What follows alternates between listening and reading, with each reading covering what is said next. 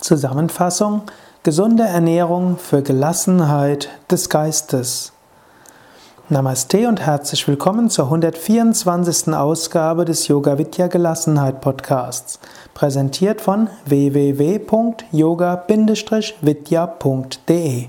Mein Name ist Sukadev und ich möchte heute nochmal die letzten Podcast-Folgen zusammenfassen. Gesunde Ernährung für Gelassenheit des Geistes. Und ich möchte dir auch ein paar Tipps geben, wie du selbst gelassen bleiben kannst, wenn du selbst sehr konsequent bist und dich das nervt, wie andere unbewusst essen und damit auch viele Wesen schädigen. Dieser Gelassenheit-Podcast ist natürlich nicht hauptsächlich ein Ernährungspodcast. Und mit dieser Ausgabe schließe ich mindestens vorerst den Ernährungsteil. Du bist, was du isst. Das stimmt mindestens teilweise. Wie du dich ernährst, hat einen Einfluss auf deinen Geist. Um Gelassenheit zu entwickeln, ernähre dich gesund. Im Yoga, und ich bin ja Yoga-Lehrer und auch Leiter und Begründer einer größeren Yoga-Bewegung, im Yoga unterscheidet man sattwige, rajasige und tamasige Ernährung. Sattwige Ernährung ist Ernährung, die Freude gibt, die Leichtigkeit bringt, rein ist, Energie gibt und natürlich gesund ist. Rajasige Ernährung ist Ernährung, die unruhig macht, die nicht ganz so gesund ist.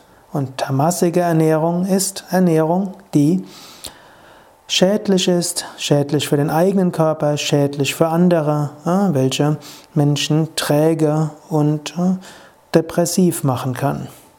Die Tipps sind, lasse das Tamasige weg. Also verzichte insbesondere auf alkoholische Getränke, auf Fleisch, auf Fisch, auch auf Tabak, Drogen im Sinne des Betäubungsmittelgesetzes.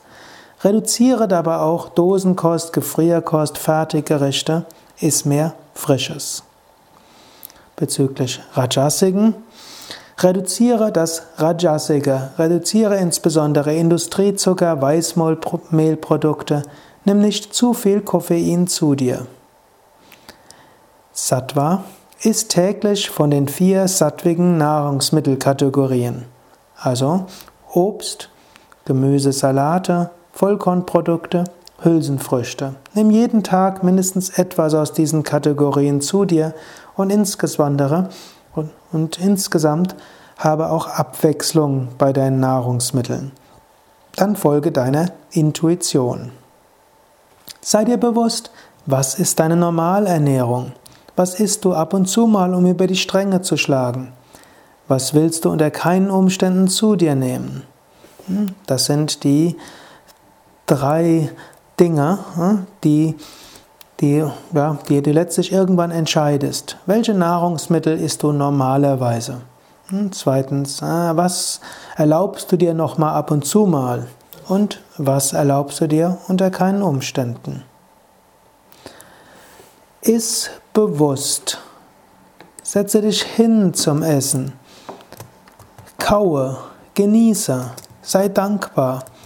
So spürst du auch am besten, was dir gut tut. Spüre, wie es dir geht, wenn du isst. Spüre, wie es dir geht nach dem Essen. Spüre, wie es dir zwei bis drei Stunden nach dem Essen geht. Iss nach einer größeren Mahlzeit drei bis vier Stunden lang nichts. Sei dir aber bei aller Befassung mit gesunder Ernährung auch bewusst, du isst zum Leben. Du lebst nicht, um zu essen. Dabei, daher übertreibe es auch nicht in der Beschäftigung mit dem Essen. Und übertreibe es auch nicht in den Versuchen, andere zum richtigen Essen zu motivieren. Ich muss zugeben, für mich ist es immer wieder schwierig, gelassen zu bleiben, wenn ich Menschen ganz bewusst Fleisch essen sehe. Die Menschen sind nicht bewusst, wie viel Leiden sie verursachen. Dennoch gilt auch hier, Menschen wollen grundsätzlich das Gute, auch wenn sie manchmal eigenartige Wege haben, das umzusetzen. Letztlich sind alle Wesen tief im Inneren eins. Letztlich sind wir alle miteinander verbunden. Und letztlich ist dieses Universum lila, göttliches Spiel. Auch als jemand, dem Ethik bei der Ernährung sehr wichtig ist, solltest du freundlich und mitfühlend mit deinen Menschen umgehen. Vielleicht magst du dich ja auch in gemeinnützigen Vereinen engagieren. Es gibt die, den Vegetarierbund, es gibt PETA, es gibt die vegane Gesellschaft und so weiter. Vielleicht magst du auch Aktionen starten und so weiter. Aber durch übertriebenes, übermäßiges Missionieren machst du leider nicht allzu viele Menschen zu Vegetariern. Du machst, du hilfst mehr Menschen, gesund sich zu ernähren, wenn du selbst gesund lebst, selbst konsequent bist und dann darüber sprichst, wie gut dir das tut. Und wenn du selbst freudevoll und gelassen bist, wenn du eine gute Ausstrahlung hast und dabei ab und zu mal darüber erzählst, wie du dich ernährst, dann wirst du Menschen inspirieren. Du wirst Menschen nicht nur durch schlechtes Gewissen dazu bringen, du wirst sie mehr dazu bringen, wenn du sie inspirierst. So lebe ein gesundes Leben, lebe ein inspirierendes Leben, so tust du für dich sehr viel und für andere auch. Damit schließt also zunächst mal der Ernährungsteil des Yoga Vidya Gelassenheit Podcasts. Es gibt natürlich noch sehr viel mehr darüber zu sagen und zu lesen. So findest du auch auf unseren Internetseiten eine große Menge von Informationen. Unter www.yoga-vidya.de findest du oben rechts ein Suchfeld. Dort kannst du eingeben Kochbuch, du wirst viele gute Kochbücher finden. Du kannst eingeben Rezepte, du findest eine Menge von tollen Rezepten. Du kannst eingeben Kochkurs und du findest viele Kochkurse.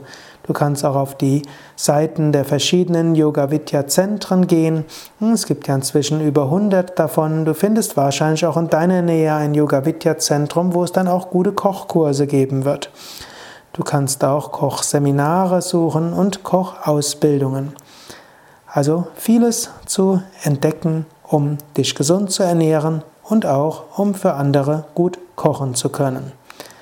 Beim nächsten Mal beginnt dann ein anderes Thema zum Thema Gelassenheit. Ich bin auch am Überlegen, mit welchem ich als nächstes fortfahre.